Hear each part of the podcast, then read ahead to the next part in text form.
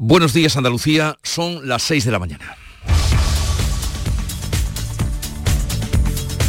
Despierta tu mente, descubre la realidad. En Canal Sur Radio, La mañana de Andalucía con Jesús Vigorra.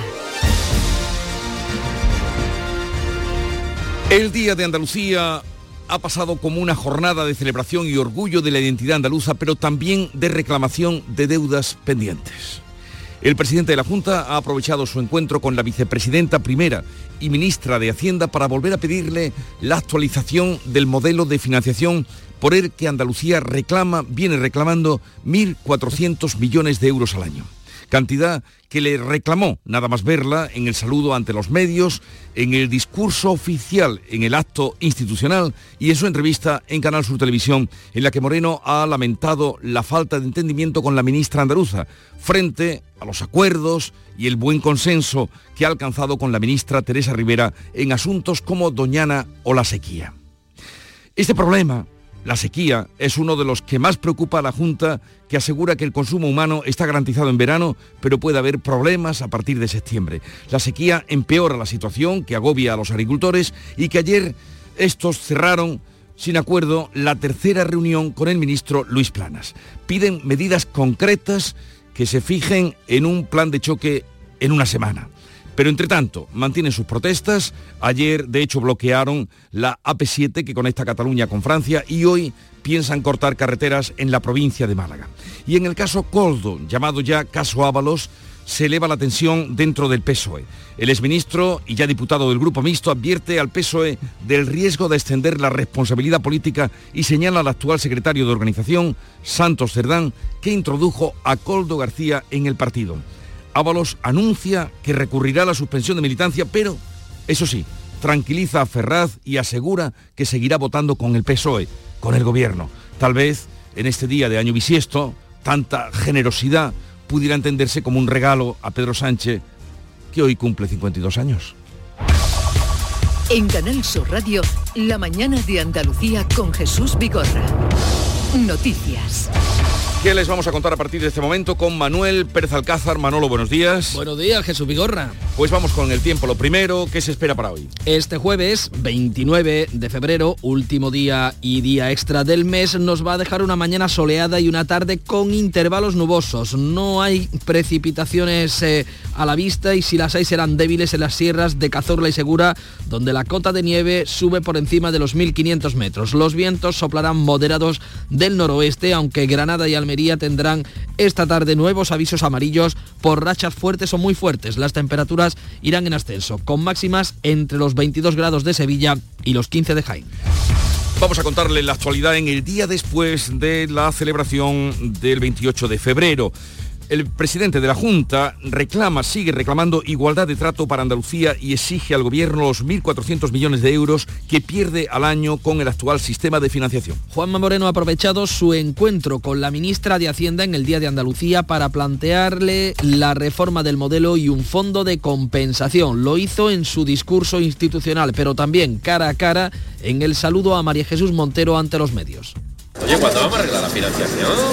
Si esos son 1.400 millones de El presidente andaluz ha recordado los acuerdos alcanzados con la ministra de Transición Ecológica, Teresa Rivera, sobre Doñana o la sequía y lamenta no tener el mismo entendimiento sobre la financiación con Montero. Lo ha dicho en Canal Sur Televisión. No entiendo que yo pueda llegar a acuerdo con ministros del gobierno de España, el gobierno de Sánchez, el tema Doñana, el tema de sequía, poniendo el interés general, y la ministra andaluza, que ha sido consejera de Hacienda, no pueda llegar a un acuerdo que agrava la situación de los andaluces.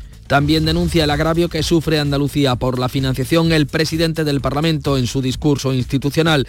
En el acto eh, oficial, una ceremonia extensa y emotiva, se ha reconocido a los hijos predilectos y las medallas de Andalucía. En nombre de todos ha agradecido el nuevo hijo predilecto, el director del RAE, Santiago Muñoz Machado. Una gala que ha sido muy musical, en la que se escuchó a la banda de cornetas del Rosario de Cádiz, a Jarcha, José Mercé o a Pablo López en una nueva versión del himno.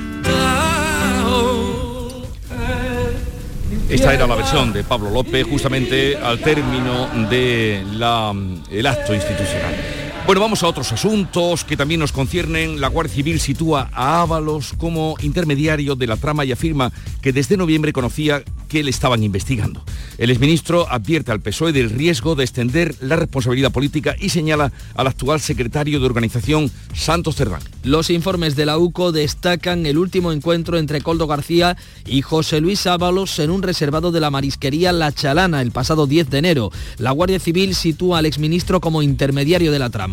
El informe policial que publica El Mundo sostiene que el 4 de noviembre Coldo ya advirtió a Ábalos de que le estaban investigando. El ya diputado del grupo mixto ha recordado que fue Santos Cerdán, Navarro como Coldo, el que introdujo a su ex asesor en el PSOE. En Onda Cero advertido del riesgo de elevar la responsabilidad política. Hay que también conocer los límites.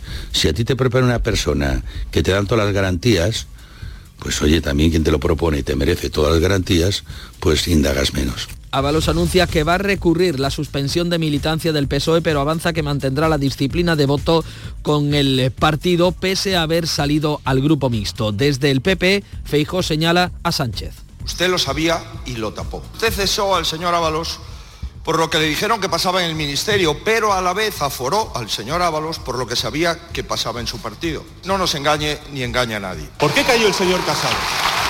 El señor Casado cayó por denunciar una trama de corrupción de la señora Ayuso en la Comunidad de Madrid y usted está en pie por tapar y tolerar esa corrupción. El juez ha prohibido salir de España al presunto cerebro de la trama, el empresario Juan Carlos Cueto. Además, se ha conocido que el presidente del Zamora, Víctor de Aldama, que actuaba como intermediario, tenía un pase especial para acceder al Ministerio de Ábalos. Hablamos ahora de otros asuntos preocupantes, como las protestas del campo que toman este jueves la provincia de Málaga con tractoradas en varias de sus carreteras.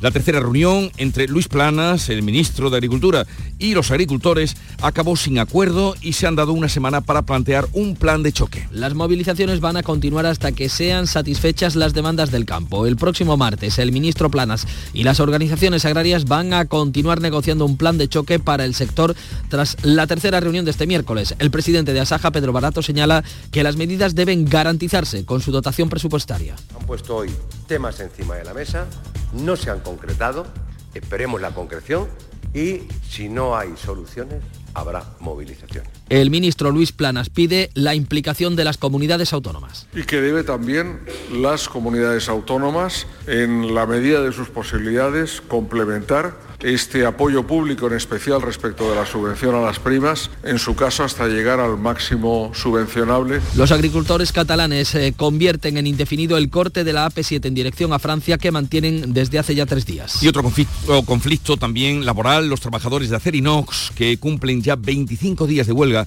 se van a manifestar hoy en Algeciras. A las 11 van a iniciar un recorrido por eh, la ciudad en una manifestación que va a terminar en la Plaza Alta.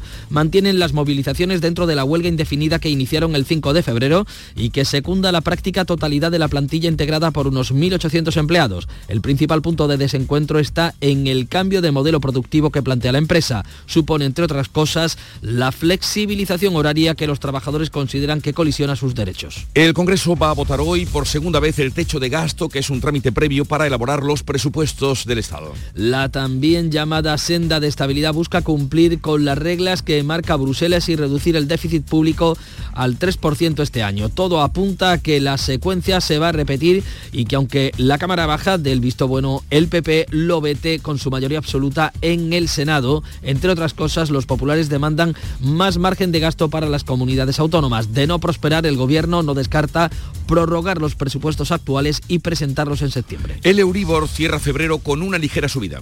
La media del mes eh, que hoy termina se sitúa en el 3,67%. A pesar de ello, quienes tengan que revisar su hipoteca ahora experimentarán una de las menores subidas de los últimos años. Hoy vamos a conocer también el dato adelantado del IPC. Y en deportes, la selección femenina de fútbol, las campeonas, ganaron en Sevilla la Liga de las Naciones. El combinado de Monse Tomé hace historia al vencer 2 a 0 a Francia en la final de la Liga de Naciones. Solo seis meses después de proclamarse campeonas del mundo con un nuevo récord de aforo en el estadio de la Cartuja que se ha volcado con las campeonas que logran también una clasificación histórica para los Juegos Olímpicos de París. El presidente de la Junta ha seguido el partido desde el estadio, se ha fotografiado con la sevillana Olga Carmona que se mostraba así de satisfecha. Exigentes, queremos ganar todo, no vamos a bajar un poquito ni siquiera y creo que eso es lo que nos hace ser el mejor equipo del mundo. Juanma Moreno ha felicitado a las campeonas en redes sociales y también el apoyo que ha ofrecido el estadio de la Cartuja de Sevilla. Son las 6 y 10 minutos de la mañana, esto es la mañana de Andalucía y vamos a ver cómo reflejan el día, la actualidad, la prensa que ya ha repasado, leído y ahora nos resume Paco Ramón, buenos días Paco. Muy buenos días Jesús, pues mucho caso Coldo y mucho 28F. Vamos con la prensa nacional. ABC, el comisionista del caso Coldo tenía un pase especial en el Ministerio de Ábalos. Víctor Aldama, el empresario madrileño, presidente del Zamora, accedía al secretario general de Puertos del Estado. Hay además, según ABC, cinco involucrados que siguen trabajando en ese ministerio, en el Ministerio de Transportes. La fotografía, pues es un montaje enfrentando al presidente del gobierno y Alberto Núñez Feijo. El país, el PSOE y Junts acercan posturas para cerrar la ley de amnistía. Socialistas e independentistas buscan afianzar la legislatura en el momento más difícil del gobierno sobre el caso Coldo. Dice que el empresario Aldama, clave en la trama mm, del caso Coldo, pues tenía un pase especial en el ministerio. La fotografía para las campeonas de la Liga de las Naciones. El mundo, revelaciones del sumario del caso Córdoba. La Guardia Civil cazó a Ábalos con la trama hace solo un mes. Se reunió con él el 10 de enero por la noche tras salir del Congreso en un reservado de la marisquería La Chalana. Y se ve una fotografía en exclusiva del diario El Mundo al exministro Ábalos fumando junto al Coldo García, al que fuera su mano mm, derecha.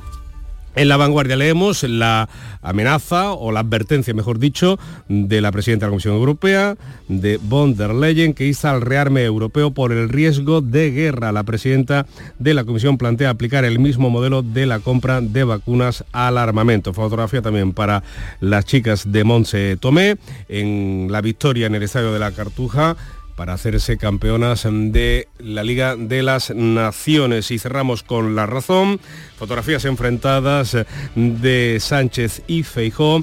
Armengol es ahora, la presidenta del Congreso, el punto más débil de Sánchez. Cuenta este diario que hay tensión en Moncloa por la estrecha relación de confianza entre Ábalos y precisamente Francina Armengol. Pues vamos ahora a la prensa internacional que también nos resume después de haberla repasado. Beatriz Almeda, Bea, buenos días. Buenos días. Comienzo en Palestina. El diario Donia Al-Watan de Ramallah titula La ciudad de Gaza experimenta una gran hambruna. Seis niños mueren de hambre y deshidratación. El también palestino Wafa informa de al menos 25 muertos esta noche, la mayoría niños y mujeres en el bombardeo israelí de los campos de Nuseirat y Burey, en el centro de la franja. Y el Times of Israel, Estados Unidos, considera lanzar ayuda desde el aire a Gaza a medida que las entregas terrestres se vuelven cada vez más difíciles. Me voy a Francia, el periódico Le Monde cuenta que el Senado falla a favor de incluir el derecho al aborto en la Constitución y allana el camino para su adopción final por el Congreso. Y el británico Daily Mail se pregunta en portada, ¿qué está pasando con la realeza?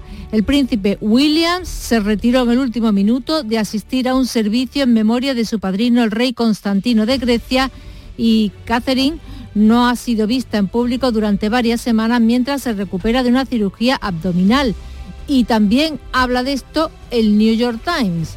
Eh, los rumores, eh, titula, se arremolinan en medio de la preocupación por la princesa de Gales. La retirada del príncipe Williams de una aparición prevista alimenta febriles especulaciones sobre la salud de su esposa. A las 7 menos 20 vemos más. Segunda entrega. Y eh, el día comenzó como cada mañana en Canal Sur Radio con el Club de los Primeros y Charo Padilla comandando ese club. Buenos días, Charo. Querido, buenos días, ¿cómo estás? Un poquito resfriado. Regular. Mm, es que ayer te cogiste frío tú. Algo, pero bueno, ya tiraremos la semana. tenemos unas edades que no podemos, no podemos estar en, las corrientes, no podemos estar, Vigorra, tiene que entenderlo. Cuídate. ¿eh? Pero bueno, tiraremos, tiraremos. Pues Oye, mira, ¿qué nosotros, tal la mañana? Muy bien, hemos estado con Mario, que Mario es el conductor de un viceconsejero de la Junta, y no le hemos preguntado quién, porque eso es, en fin, Son cosas privadas. son cosas privadas, ¿eh? Pero ahora, ¿qué es lo que puede escuchar ese hombre? No le hemos preguntado tampoco. Ahora, me hubiera gustado saber mucho. No todo el mundo son coldos cualquiera de la vida. Por eso, en fin, eh, y, y hemos estado, hemos hecho un resumen de, de- de lo que fue el día de ayer de los oyentes, porque fue tan bonito que lo hemos, eh, lo hemos resumido y que ha quedado precioso, la verdad. Y hemos preguntado eh, mm, qué comida no hay manera de que te convenzan eh, de que la pruebes. O sea, que no, que ya te puede poner en cruz, que yo no pruebo esto. Y ha estado ¿Algo que te haya sorprendido? Ostras. Pues sí. No, dicen, yo me, me estoy comiendo el mar.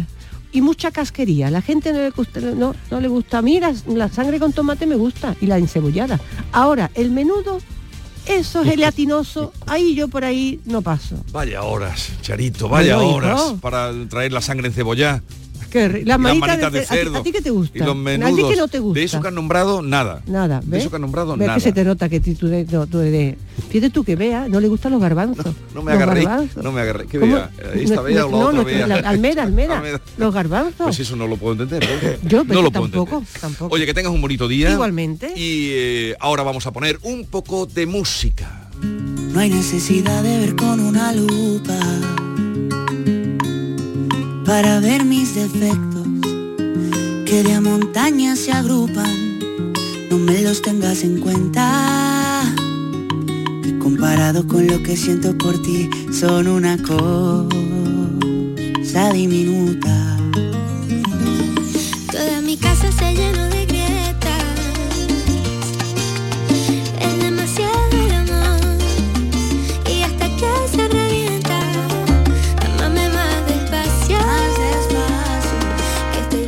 La música que nos llega de la emisora hermana Canal Fiesta Radio, Camilo y Eva Luna, juntos para cantar Please, Please, Please, escrito así con Please, no de plus. Sí, sí, No sé su- qué querrán suena muy please. Please, Suena muy decir, please, please, please. Eh, comienza la mañana de Andalucía, desde ahora y hasta las 12. Hoy además tenemos una cosita a las 11 de la mañana. Venga, adelante. Esas cosas que pasan. Te lo resumo un momentito breve. Ya vea también que lo vivirá en directo. David, eh, nuestro buen David Hidalgo, vino un día, él es eh, eh, muy frecuente de mercadillos de viejo. Encontró un diario escrito entre años 50 y 60, eh, 58-60, de una persona que sabía escribir, estaba estudiando medicina en Sevilla. Había cosas íntimas, cartas de amor, confidencias, tal. Lo trajo aquí a la radio y dijo que si alguien dio el nombre, y dijo que si alguien lo escuchaba que él estaba dispuesto a, a entregarlo a algún familiar que tuviera eso, que le gustaría tenerlo. Al cabo de unas semanas llama una señora de Casa Blanca y le dice que ella es la hija del señor del diario. Oh, Qué maravilla.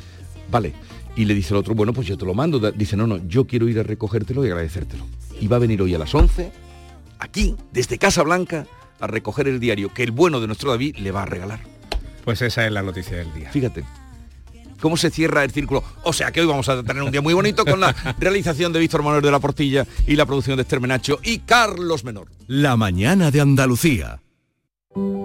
Los andaluces somos líderes en poner el alma en todo. En sacar una sonrisa. En dar siempre la bienvenida. Somos líderes en el arte de sentir. En echarle coraje al día a día. En exigirnos cada vez más. Somos líderes en entendernos. En amarnos. En escuchar a los demás. Tenemos mucho que celebrar. 28 de febrero. Día de Andalucía. Junta de Andalucía. Descubre Renew, una amplia gama de vehículos de ocasión para todas tus necesidades. Elige entre eléctricos, híbridos de gasolina o diésel, reacondicionados y certificados. Llévate tu vehículo de segunda mano totalmente revisado y aprovecha la garantía Renew. Además, tasamos tu coche actual y financiamos el que compres. Descubre los vehículos de ocasión en es.renew.auto. Y además este mes con condiciones especiales en tu concesionario Renault y Dacia de la Comunidad de Andalucía. En Canal Sur Radio, la mañana de Andalucía con Jesús Vigorra. Noticias. A las 6 y 19 minutos de la mañana les contamos que el presidente de la Junta de Andalucía, Juanma Moreno, reclama igualdad de trato para Andalucía y le exige al gobierno 1.400 millones de euros, que son los que, según la Junta, pierde cada año con el actual sistema de financiación autonómica. Moreno ha aprovechado su encuentro con la ministra de Hacienda con motivo mm, del Día de Andalucía, del 28F, para plantearle esa reforma del modelo de sistema de financiación autonómica y un fondo de compensación hasta que se llegue a un nuevo sistema. El presidente andaluz lamenta que no pueda llegar a acuerdos con la andaluza, con la titular de Hacienda, María Jesús Montero. Bea Rodríguez, muy buenos días. Buenos días, Paco. Juanma Moreno ha aprovechado el Día de Andalucía para retomar su reivindicación al Gobierno para que reforme el actual modelo de financiación por el que Andalucía pierde 1.409 millones de euros al año. En el saludo oficioso ante los medios, en el discurso oficial, en el acto institucional y en su entrevista con Canal Sur Televisión, Juanma Moreno ha insistido en reclamar igualdad de trato y un fondo de que compense los atrasos. Incluso se compromete a firmar un compromiso para destinar el dinero de la financiación a la sanidad, la sequía y la educación. Yo estoy dispuesto a firmar mañana un documento público para decir esos 1.409 millones de euros los dedicamos exclusivamente a sanidad, exclusivamente a la sequía, exclusivamente a educación. Pero necesitamos que hagan justicia. ¿Por qué nosotros tenemos que competir con el resto de territorios de España con una mano atrás atada? El presidente andaluz ha recordado los acuerdos alcanzados con la ministra de Transición Ecológica, Teresa Rivera, sobre Doñana o la sequía y lamenta no poder tener el mismo entendimiento sobre la financiación con la vicepresidenta Montero, exconsejera andaluza de Hacienda. No entiendo que yo pueda llegar a acuerdo con ministros del gobierno de España, el gobierno de Sánchez, el tema Doñana, el tema de sequía, poniendo el interés general, y la ministra andaluza, que ha sido consejera de Hacienda, no pueda llegar a un acuerdo que agrava la situación de los andaluces. También en el discurso institucional en el Parlamento del presidente de la Cámara, Jesús Aguirre, eh, el cordobés ha denunciado el mal endémico que sitúa a Andalucía como territorio agravado en materia de financiación autonómica porque no hay una que valga más que la otra, ni una que sea menos que la otra. Por ello, ninguna comunidad autónoma se debe quedar atrás y, por supuesto, Andalucía tampoco. No somos españoles de segunda, somos españoles y punto. Críticas de la oposición a este mensaje, el líder del PSOE andaluz, Juan Espadas, lo considera cargado de autocomplacencia. No se puede traer un discurso de chascarrillo o de, o de, puntos comunes sencillamente para decir lo bonita que es Andalucía y el talento que tiene esta tierra, ¿no? Vox solo ha estado representado en el Parlamento por Mercedes Rodríguez, que ha cuestionado la eficacia de la autonomía como una administración más cercana al ciudadano. Lo decía así nada más lejos de la, de la, realidad, al final se han constituido administraciones mucho más alejadas del ciudadano y más grandes. El grupo de Izquierda por Andalucía considera decepcionante el discurso de Aguirre. También Adelante Andalucía echaba en falta alusiones a sanidad, educación y vivienda. Por cierto, que con motivo de este 28F convocaban una marcha eh, por la que ha recorrido las calles de la capital hispalense, una marcha en la que han participado una veintena de entidades como las Mareas Verdes y Blancas, los sindicatos USTEA y SA o partidos políticos como las formaciones de izquierda, Izquierda Unida, Adelante Andalucía y Podemos. El lema Andalucía, la soberanía, lo público y la paz. Vamos ya con los actos eh, institucionales de ese 28F. Protagonistas del acto central fueron los galardonados, medallas e hijos predilectos que han vivido el acto con gran emoción, emoción que nos intenta trasladar Antonio Catoni. Muy buenos días. Buenos días, pues ese agradecimiento se ha expresado de muy distinta manera, con lágrimas, por ejemplo, de los Romeros de la Puebla o de Juan y Medio, con la espontaneidad de, de sus mayores, con gestos como los de los miembros de Harcha o los policías nacionales que se pasaban la medalla unos a otros en el teatro o con todo el auditorio en pie para valorar el tremendo mérito de la deportista Sara Almagro. En nombre de todos ellos agradecía el hijo predilecto, el cordobés Santiago Moñón Machado, que decía que sí tenía palabras, palabras andaluzas. No diré que no tengo palabras para agradecerlo porque tengo muchas en verdad. Un diccionario lleno de voces antiguas y modernas del español que hablan más de 500 millones de personas en el mundo. Pero vale decir gracias, que es una palabra igualmente hermosa y expresiva y también los artistas con su arte, como el otro hijo predilecto, José Mercé, que expresaba el sentir general con su qué suerte tengo de ser andaluz. 6 y 24 minutos. La mañana de Andalucía.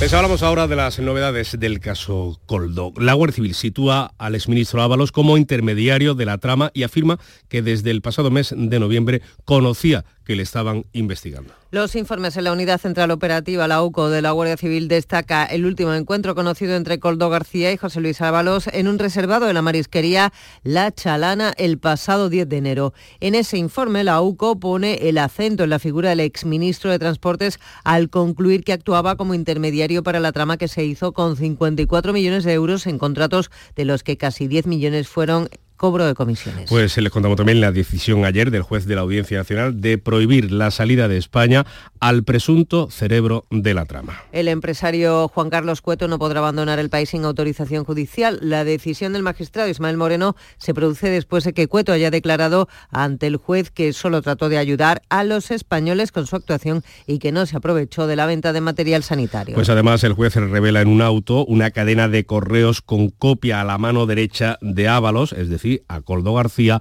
para hablar con el Ministerio de bajar los precios de las operaciones que estaban tratando. La conversación se produjo el 13 de abril de 2020. En ella se puede leer la instrucción que el presidente del Zamora, Víctor de Aldama, dio al empresario vasco Íñigo Rotaeche para negociar a la baja el precio de un contrato. Un mensaje con copia al ex asesor de José Luis Ábalos. En su querella, la Fiscalía señala que Aldama habría recurrido a Coldo García para agilizar trámites con el Ministerio de Transportes aprovechándose de su relación. Una relación que, eh, según el auto, comenzó antes de la pandemia y se ha prolongado más allá del periodo investigado. De hecho, la relación era tan estrecha que, según la Fiscalía Anticorrupción, Aldama tenía un pase especial para entrar al Ministerio de Transporte. Pues las ramificaciones de esta causa en Baleares y Canarias lleva a los parlamentos de estas comunidades autónomas a investigar el caso Coldo. El gobierno balear ha trasladado a Bruselas que renunció a los 3,7 millones de fondos europeos con los que el Ejecutivo de la socialista Francina Armengolo y presidenta del Congreso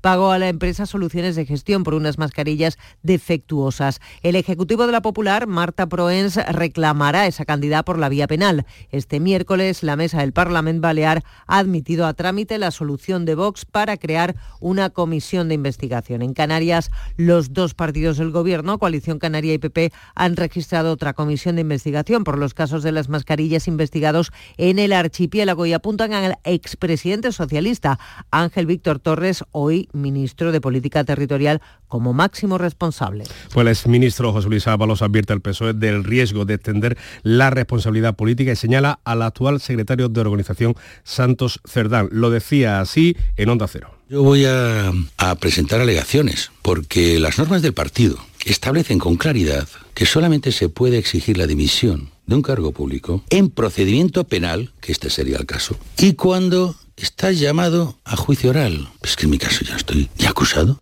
Pues un caso, el caso Coldo, que provocaba ayer este desencuentro entre el presidente del gobierno y el líder de la oposición. Usted lo sabía y lo tapó. Usted cesó al señor Ábalos por lo que le dijeron que pasaba en el ministerio, pero a la vez aforó al señor Ábalos por lo que sabía que pasaba en su partido. No nos engañe ni engaña a nadie. ¿Por qué cayó el señor Casado? El señor Casado cayó por denunciar una trama de corrupción de la señora Ayuso en la Comunidad de Madrid y usted está en pie por tapar y tolerar esa corrupción. La mañana de Andalucía. Bocata rico con crema de atún. Psst, 100% ingredientes naturales y sin aditivos. Pates la piara, más buenos que el Vamos con el deporte, con ese campeonato de la Liga de las Naciones. Antonio Camaño, muy buenos días. Hola, ¿qué tal? Muy buenos días. La selección española se proclamó campeona de la Liga de Naciones al vencer 2-0 a Francia en la final disputada en el Estadio de la Cartuja. Las de Monse Tomé ponen el broche de oro a unos meses perfectos. Primero, campeonas del mundo, luego billete para los Juegos Olímpicos de París y ahora campeonas del torneo europeo. Aitana y Mariona fueron las autoras de los goles del partido. Y como no podía ser de otra forma, Sevilla se volcó con la roja y hubo nuevo récord de asistencia en la Cartuja. Después de los 21.800 espectadores del partido ante Países Bajos, la selección femenina congregó a 32.657 personas, nuevo récord en un campo andaluz. Y el Sevilla, indignado con el Comité de Disciplina de la Federación Española de Fútbol, que decidió ayer no atender la denuncia del conjunto hispalense por los vídeos del Real Madrid Televisión, el ente federativo señala que el club nervionense no especifica qué es lo que el Real Madrid infringe ni qué puntos del código incumple. Aún así,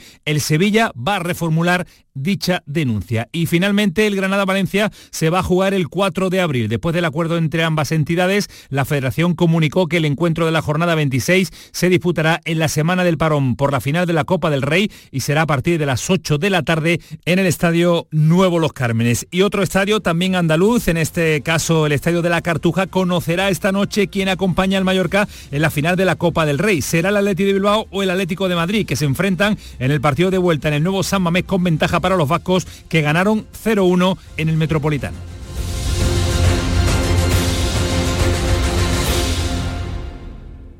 Canal Sur Radio, la radio de Andalucía.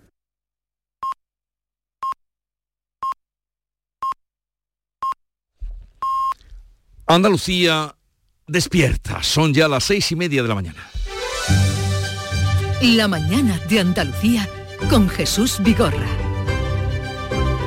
Y a esta hora vamos a contarles en titulares con Bea Rodríguez las noticias más destacadas que hoy les estamos contando. Juanma Moreno convoca a los andaluces para exigir al gobierno igualdad de trato con Andalucía. En la celebración del 28F, el presidente de la Junta aprovecha el breve encuentro con la ministra de Hacienda para reclamar una compensación por los millones de euros que la comunidad pierde todos los años con el actual sistema de financiación autonómica. Caso Coldo, el juez de la Audiencia Nacional prohíbe salir de España al presunto cerebro de la trama. El magistrado recoge en un auto que la relación entre la mano derecha de Ábalos y uno de los comisionistas investigados era tan estrecha que tenía un pase especial para entrar al Ministerio de Transportes. El exministro dice que no hay manta de la que tirar, pero señala al secretario de Organización del PSOE, Santos Cerdán. Los agricultores andaluces reanudan hoy las protestas en Málaga. El gobierno ofrece medidas fiscales y cambios en la ley eh, de la cadena alimentaria, pero no logra convencer a las organizaciones agrarias para que dejen las tractoradas. Seguirán negociando. El Euribor cierra febrero con una ligera subida. La media del mes que hoy termina se sitúa en el 3,67%. A pesar de ello, quienes tengan que revisar su hipoteca ahora experimentarán una de las menores subidas de los últimos dos años. Hoy conoceremos el dato adelantado del IPC. España campeona de la Liga de las Naciones. El combinado de Monse Tomé vence 2 a 0 a Francia en el Estadio de la Cartuja de Sevilla y se clasifica para los Juegos Olímpicos de París. Y vamos a recordar el pronóstico del tiempo para hoy. Mañana soleada y la tarde con intervalos nubosos. No hay precipitaciones débiles ah, en las sierras de Cazorla y Segura. Habrá, habrá precipitaciones débiles donde la cota de nieve sube por encima de los 1.500 metros. Los vientos soplan moderados del noroeste, aunque Granada y Almería tendrán esta tarde nuevos avisos amarillos por rachas fuertes o muy fuertes. Las temperaturas en ascenso con máximas entre los 22 grados de Sevilla y los 15 de Jaén. Hoy la Iglesia celebra la festividad de Dositeo de Palestina.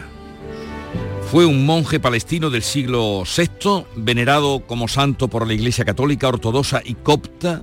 Se le considera patrón de Gaza, fíjense. Y es venerado solo en los años bisiestos, porque claro, hoy es 29 de febrero y ya saben que cada cuatro años el calendario aumenta un día, en ese estamos. Pero hay efemérides también para ese día, algunas curiosas, ¿sí? que vamos a destacar. En el año 1504, por ejemplo, se produjo un eclipse total de luna que aprovechó Cristóbal Colón, cuentan las crónicas, para engañar a los indígenas asegurándoles que su dios cristiano estaba muy enfadado con ellos porque no les habían dado comida suficiente para él y sus hombres. Digo, no, no, no va a Le caer. vino, le de perla. De perlas. Y entonces su dios había hecho desaparecer la luna del cielo. Pobres indígenas buscando la luna. Y tal día como hoy también, eh, un bisiesto, 29, que es un año que, mm, bueno, es- los años bisiestos siempre tienen mala fama, año bisiesto, ni aquello ni esto, se dice, y mucho más, tiene el refranero. Eh, tal día como hoy, de 1940, se celebró la vigésimo novena eh, ceremonia de los premios Oscar fue la mm, edición de estos galardones, eh, perdón, no, fue la mm, decimotercera, era que, que se había celebrado el día 29, el día 29 La de- número de- de 13. febrero. Exacto, ¿Quién ganó? la ¿Quién 13. Lo que el viento se llevó, arrasó con ocho estatuillas, entre otras la de mejor película y todas la mejor actriz. doctora. Maravillosa.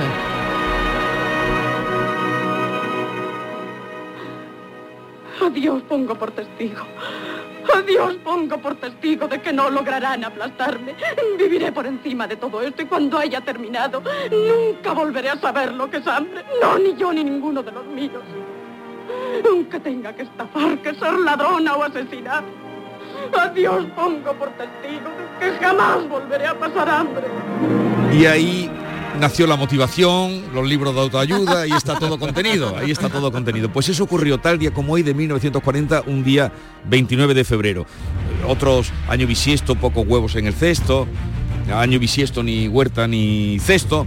Bien, la cita que he traído hoy la tomo de la locución del presidente, del presidente no, director de la Real Academia Española, Santiago Muñoz Machado, de su discurso de ayer, que citó, me alegré mucho, la epístola moral a Fabio de Fernández Andrada, que fue un capitán del ejército español que estuvo en México, que solo escribió esa obra y que murió pobre, pobre y mísero, abandonado en el siglo XVIII. ¿no? Eh, y hay un, de esa, un verso, un alejandrino, de, que dice, iguala con la vida el pensamiento.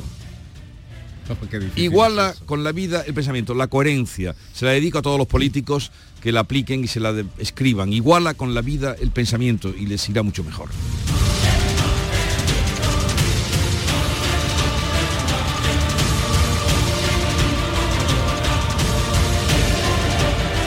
Canal Sur Radio. Desafía los límites con Social Energy. Calidad imbatible, precio invencible. Si no, trae tu presupuesto y te lo mejoramos. Descuentos de hasta 3.150 euros con tu instalación premium con dos baterías. Cinco años de garantía en tu instalación con primeras marcas y dos años de seguro todo riesgo gratis. Pide tu cita al 955 44 11 11 o socialenergy.es. La revolución solar es Social Energy.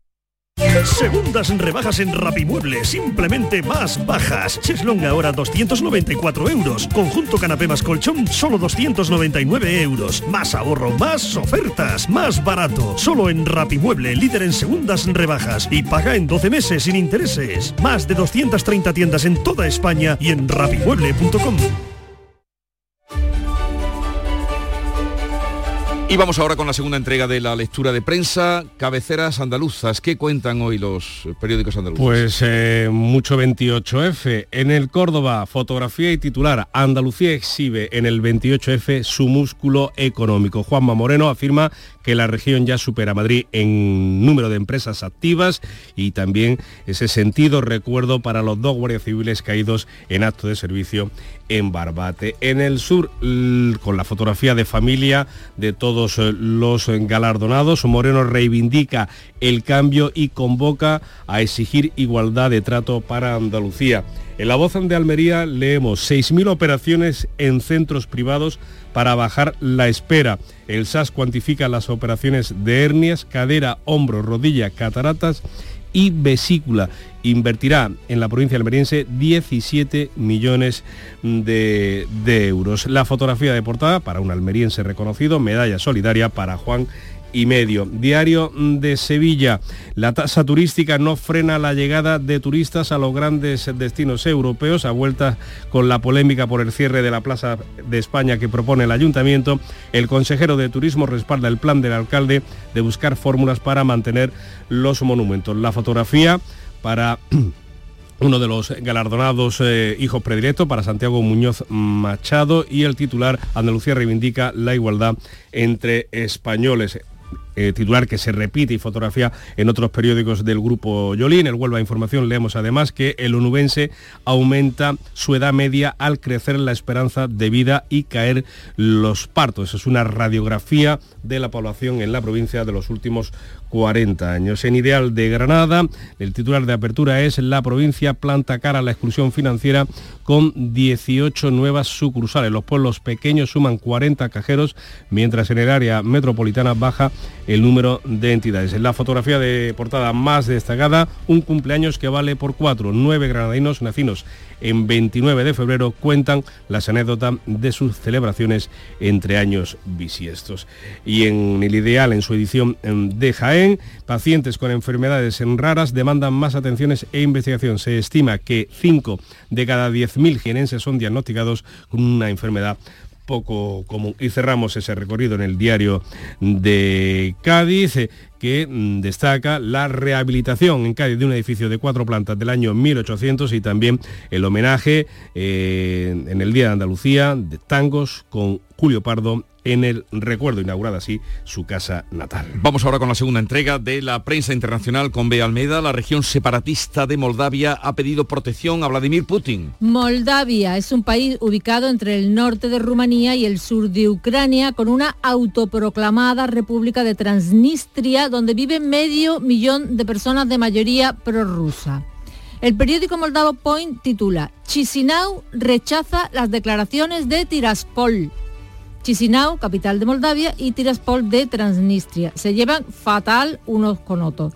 Con otros. Los transnistrios se quejan de que Moldavia entorpece la llegada de medicamentos y mercancías vitales para ellos y le han pedido ayuda a Rusia, que ha contestado en un comunicado que la protección de sus compatriotas es prioritaria. Leo en el Pravda ruso. Transnistria recurre a Rusia en busca de ayuda debido al bloqueo de Moldavia que intenta destruir el sistema sanitario y su economía. Es imposible pasarlo por alto sin prestarle atención. Y no dejamos el territorio ruso, vea, porque ¿qué ha dicho la viuda de Nalbani que ha venido a Europa? Que Putin es un monstruo sangriento. En el alemán Der Spiegel, ante el Parlamento Europeo, Julia Navalnaya, la viuda, renueva sus acusaciones contra Putin. Para el funeral de su, de su marido mañana viernes, teme lo peor, es decir, que haya detenciones y que se lo interrumpan. Y dos noticias de Trump y una de Biden. En el New York Times, la Corte Suprema acuerda escuchar, escuchar la reclamación de inmunidad de Trump y como es de mayoría conservadora el tribunal posiblemente falle que es inmune. Y un juez de Illinois impide a Trump presentarse a las primarias republicanas el 16 de marzo por insurrecto. De Biden, en el Washington Post, el médico de Biden lo declara en forma y capaz de desempeñar sus funciones, dice que, ejecuta plenamente todas sus responsabilidades, pero se extraña al periódico de que no se le, no se le haya realizado un examen cognitivo. Termino en el Guardian porque me encuentro una noticia que me ha llamado la atención, es de hace un par de días, pero se puede leer todavía. Mary Poppins pierde en el Reino Unido la clasificación de para todos los públicos por lenguaje discriminatorio que los niños pueden encontrar angustiante o repetir sin darse cuenta de la posible ofensa. Se pronuncia en la película dos veces otentote, un antiguo término considerado despectivo para referirse a los negros africanos. Por eso un niño no puede ver solo la película y tiene que hacerlo acompañado de un adulto, que seguramente ni uno ni otro sepan qué son los sotentotes, ni quiénes eran, en fin, qué son personas. Si ponemos lo que el viento se llevó ya. ya. Por eso los niños, con ese fragmento que hemos puesto, por eso los niños mm, cada vez mm, los estamos sacando más tontucios. Vamos, vamos. Eh, y el que sale de ahí es por por mérito propio. Buen eh, día que tengas y descanso. Veanme hasta mañana. Hola, hijo. ¿Cómo te van las cosas? Dice mi mujer que trabajo demasiado y que tengo mucha tensión acumulada. ¿Tensión? ¿Y tú qué has hecho? Yo, garbanzos. Mmm, garbanzos. Anda, siéntate y come. Legumbres la pedriza. Tómate tu tiempo. Si quieres disfrutar de la radio por la tarde, te espero de lunes a viernes a partir de las 4 en Canal Sur Radio. Te ofrezco complicidad, cercanía, risas y buen humor, las historias que pasan en Andalucía, actualidad, consejos sobre salud y muchas entrevistas. Cuento contigo. Así es la tarde de Canal Sur Radio con Mariló Maldonado. Tres horas para disfrutar de la mejor radio hecha en Andalucía. De lunes a viernes desde las 4 de la tarde. Contigo somos más Canal Sur Radio. Contigo somos más Andalucía.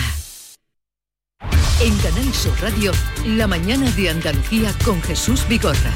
Noticias.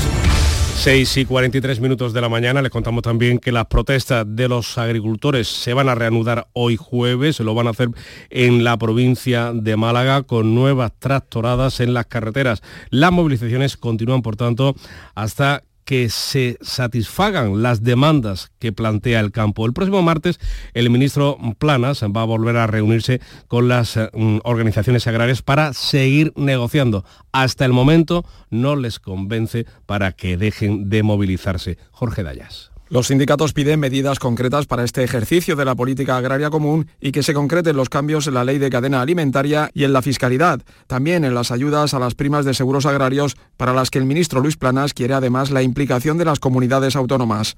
Y que debe también las comunidades autónomas, en la medida de sus posibilidades, complementar este apoyo público, en especial respecto de la subvención a las primas, en su caso hasta llegar al máximo subvencionable de ayudas de Estado que fija la Unión Europea en hasta un 70%.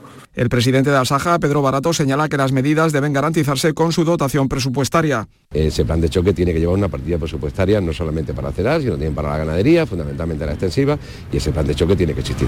La intención de los sindicatos, mientras no se atiendan sus exigencias, es mantener la unidad de acción con un calendario de protestas. Los agricultores andaluces que vuelven hoy a las movilizaciones y los catalanes que convierten en indefinido el corte del AP7, dirección Francia, que mantienen desde hace tres días. El movimiento Revolta Pajesa considera ridícula la propuesta que han recibido hasta ahora de la Generalitat catalana. Por cierto, que en Huelva, la Unión de Pequeños Agricultores, la UPA, ha denunciado a Carrefour por poner en sus lineales una oferta de fresas a 2 euros el kilo. Los agricultores señalan que está por debajo de los costes de producción. Se trata de una oferta, de una oferta gancho, como denuncia Manuel Piedraíta, del secretario general de, de, UPA, Manuel Piedra. Dos euros el kilo a la venta, eso supone que está vendiendo a, a pérdida, ¿no?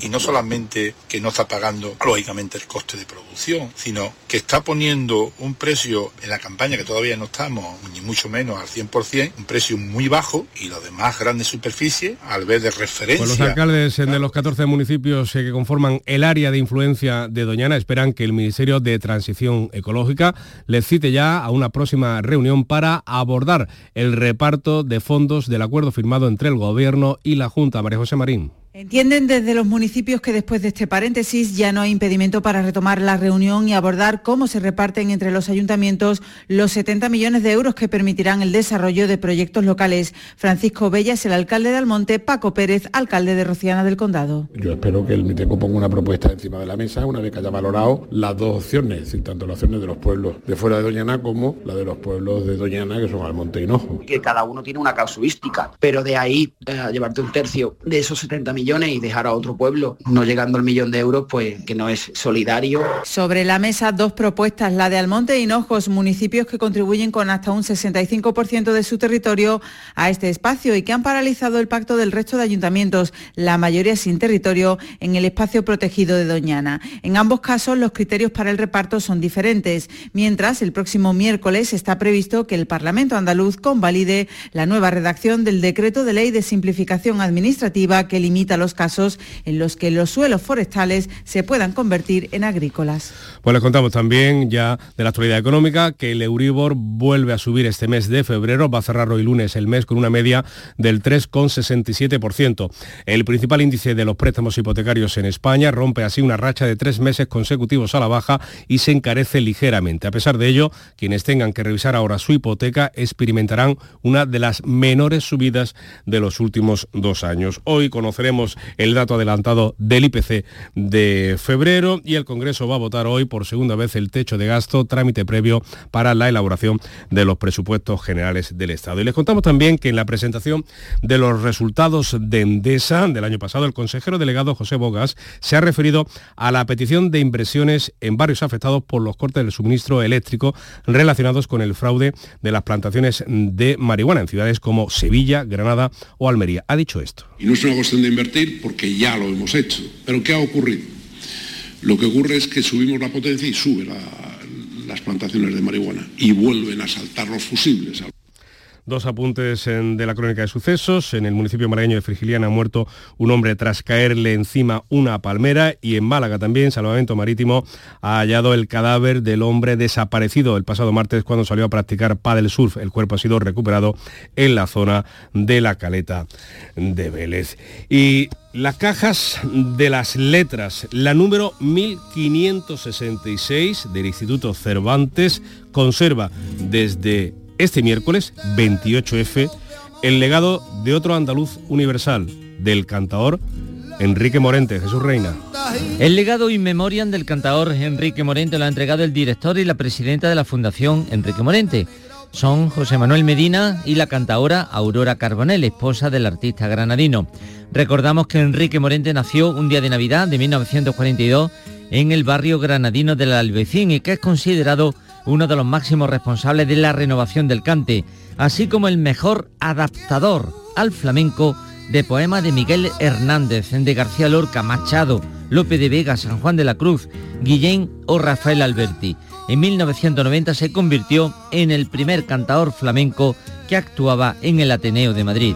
En el año 94 Morente también fue el primer cantador de flamenco que recibió el Premio Nacional de Música, otorgado por el Ministerio de Cultura de España, y a lo largo de su carrera acumuló numerosos reconocimientos, incluyendo en 2006 la medalla de oro al mérito de las bellas artes. Pues así llegamos, eh, con Morente y el Instituto Cervantes, hasta las 7 menos 10 de la mañana, que es la hora en la que llega a esta casa, la suya, la Radio Pública Andalucía, la información local, la más cercana. En la mañana de Andalucía de Canal Sur Radio, las noticias de Sevilla, con Javier Moreno.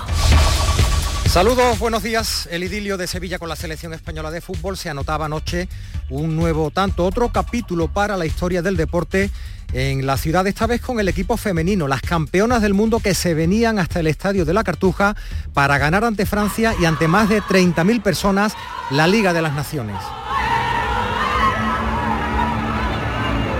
En un partido vibrante, emocionante, no dio opciones a Francia, la selección española femenina de fútbol, otro motivo para poner a Sevilla en el escaparate para atraer acontecimientos y turismo, que sigue, por cierto, generando debate en torno a la Plaza de España. Desde la Junta, el consejero de Turismo apuesta por buscar fórmulas de financiación que ayuden a conservar monumentos, como ha planteado el alcalde. El Gobierno Central está a la espera de que José Luis Sanz se ponga en contacto para conocer su propuesta de cobrar entradas a los turistas. Enseguida vamos con los detalles tráfico fluido a esta hora de la mañana en las carreteras de la provincia, también en la capital. Hoy vamos a tener cielos poco nubosos con intervalos de nubes bajas por la tarde Temperaturas mínimas con pocos cambios, hace fresquetes, las máximas en ascenso. Hoy vamos a alcanzar 22 grados en la capital, a esta hora 6 grados en Sevilla, realiza Pedro Luis Moreno. ¿Tienes problemas con tu dirección asistida, caja de cambios, grupo diferencial, transfer, turbo o filtro de partículas? Autorreparaciones Sánchez, tu taller de confianza en la Puebla del Río. www.autorreparacionessánchez.es. Líderes en el sector, Autorreparaciones Sánchez. En Canal Sur Radio, las noticias de Sevilla. Ahora con Antonio Camaño les vamos a contar la actualidad del deporte que pasaba anoche por el estadio de la Cartuja, por ese acontecimiento. Pero antes, el debate en torno a si se cobra o no se cobra entrada en la Plaza de España. El consejero de Turismo y Cultura ha apostado por buscar fórmulas de financiación para la conservación de monumentos. Arturo Bernal entiende que el alcalde de Sevilla, José Luis Sanz, haya decidido cobrar una entrada a los turistas que visiten ese monumento y le apoyará, ha dicho, en la búsqueda de consenso. En declaraciones a Canal Sur Radio ha dicho en todo caso que el problema de la financiación local es estructural y pide la implicación del Gobierno central. El esfuerzo que se hace de la Junta de Andalucía es muy grande, pero creo que la solución la tiene que tomar el Estado a través de la financiación de las entidades locales y yo creo que ese es el punto que tenemos que tocar. Todo lo demás son inventos y son ocurrencias. Entiendo que el alcalde ha sacado una idea y ahora deberá de someterla a la consideración de los demás agentes turísticos y posiblemente llegará a un acuerdo que será el mejor para la ciudad. Eso es lo que dice la Junta de Andalucía. Desde el Gobierno, la vicepresidenta primera y ministra de Hacienda, María Jesús Montero, ha lamentado que el alcalde, José Luis Sanz, no se haya puesto en contacto con su departamento, que es el titular de la Plaza de España, para explicarles cuál es la propuesta de cobrar la entrada a los turistas. Montero ha defendido su continuidad como espacio público es evidente que el Gobierno de España no va a permitir la privatización de ningún espacio público y los responsables de los gobiernos, sean municipales o el Gobierno de España, lo que tienen que hacer es administrar sus recursos para permitir la preservación, la conservación y el ejercicio de las competencias, en este caso que tiene el Ayuntamiento de Sevilla. 6 y 53 minutos de la mañana vamos ahora con algunos de los detalles que dio ayer de sí el Día de Andalucía. Dentro de los actos oficiales se entregaban las medallas, dos para nuestra provincia, las que recogían el Ateneo de Sevilla y los Romeros de la Puebla. Pepe Angulo, uno de los cantantes de este mítico grupo de sevillanas, se acordaba de sus dos compañeros ya fallecidos. Es bonito, entre comillas, ¿no? Entre comillas, porque eh, si, lo hubiéramos estado los cinco, hubiéramos disfrutado los cinco, pero bueno, esto va dedicado a ellos, a los dos, a Faustino y a Juan, va dedicado las medallas y todos los premios que nos hacen, van dedicados a ellos porque se lo merecen igual que nosotros o más los actos institucionales, pero este miércoles también por el Día de Andalucía, en las calles 10.000 personas, según los convocantes, secundaban las manifestaciones de la, de la plataforma 28F, convocadas por los sindicatos USTEA y SAT, partidos políticos como Izquierda Unida, Podemos o Adelante Andalucía y colectivos como las Mareas Verdes y Blancas. La marcha, lema por la soberanía, lo público y la paz. El portavoz Rubén Gómez defendía la necesidad de que los andaluces sigan reivindicando 44 años después. A reivindicar una Andalucía soberana que no esté subyugada económicamente ni políticamente, sino que podamos ejercer nuestro autogobierno para afrontar los problemas de nuestra tierra. Hemos salido también en defensa de los servicios públicos para eh, ejercer esos derechos que nos corresponden y que nos están recortando poco a poco. Entre los dirigentes políticos presentes en la manifestación de Sevilla, Tony Valero, coordinador de Izquierda Unida Andalucía, que se manifestaba en esa misma línea. Hoy es un día para reivindicar todas esas aspiraciones que quedan pendientes y para poner en valor el autogobierno. Un autogobierno que tiene que servir para proteger los servicios públicos que garantizan la igualdad. Un autogobierno que tiene que servir para proteger el medio natural, el agua, Doñana. Y un autogobierno que también tiene que servir para proteger nuestros sectores económicos, como el sector agrícola, que hoy está siendo invadido por los fondos de inversión. 7 menos 5 minutos de la mañana. Bienvenidos a Sacaba. Mil metros de electrodomésticos con primeras marcas. Grupos Whirlpool, Bosque y Electrolux. Gran oferta en frigoríficos. Combi Corbero en blanco y no frost por solo 359 euros. Y solo hasta fin de existencias. Solo tú y Sacaba. Tu tienda de electrodomésticos en el Polígono Store en calle nivel 23 7. Sacaba. Cada noche, de lunes a viernes a las 10, Canal Sur Radio te acerca a la Semana Santa. El llamador. Las noticias de Sevilla. Canal Sur Radio. Vamos con otros asuntos. Los trabajadores de la grúa municipal repetirán sus paros de protesta mañana a viernes. Ayer la mayoría de la plantilla secundaba una movilización que esta semana ha afectado a una decena de servicios de retirada de vehículos. Si no hay soluciones, habrá huelga indefinida a partir del viernes de Dolores. Santiago López, del Sindicato Profesional de Policías Municipales, denuncia que la empresa incumple continuamente las condiciones del servicio solamente tienen actualmente seis grúas que se ajustan al, al pliego, cuando tenían que tener 15, tendrían que tener tres carros de arrastre y solamente no tienen ninguno, prácticamente ninguno vale.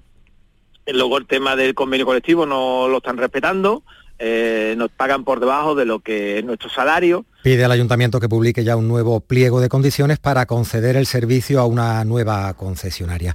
Y vecinos y entidades del casco antiguo tratan de averiguar quién ha comprado la antigua iglesia del convento franciscano de San Pedro de Alcántara. Está en la calle Cervantes, está desacralizada y los expertos la catalogan como una joya del barroco.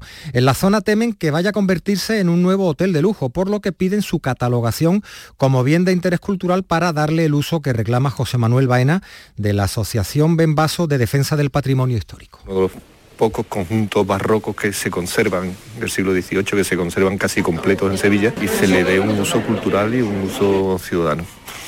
Cultural en el sentido amplio, como lugar de conferencias, lugar de encuentros, lugar de conciertos. Les contamos también que este jueves hay pleno de la Diputación de Sevilla. A partir de las 10 de la mañana se va a abordar el Plan Provincial de Cohesión Social e Igualdad para el periodo que va de 2024 a 2027. También la financiación de los centros de mayores, algo importante en la provincia, también cómo se financia la dependencia, el conflicto del sector agrario andaluz y español o la jornada del 8 de marzo, Día Internacional de la Mujer Trabajadora.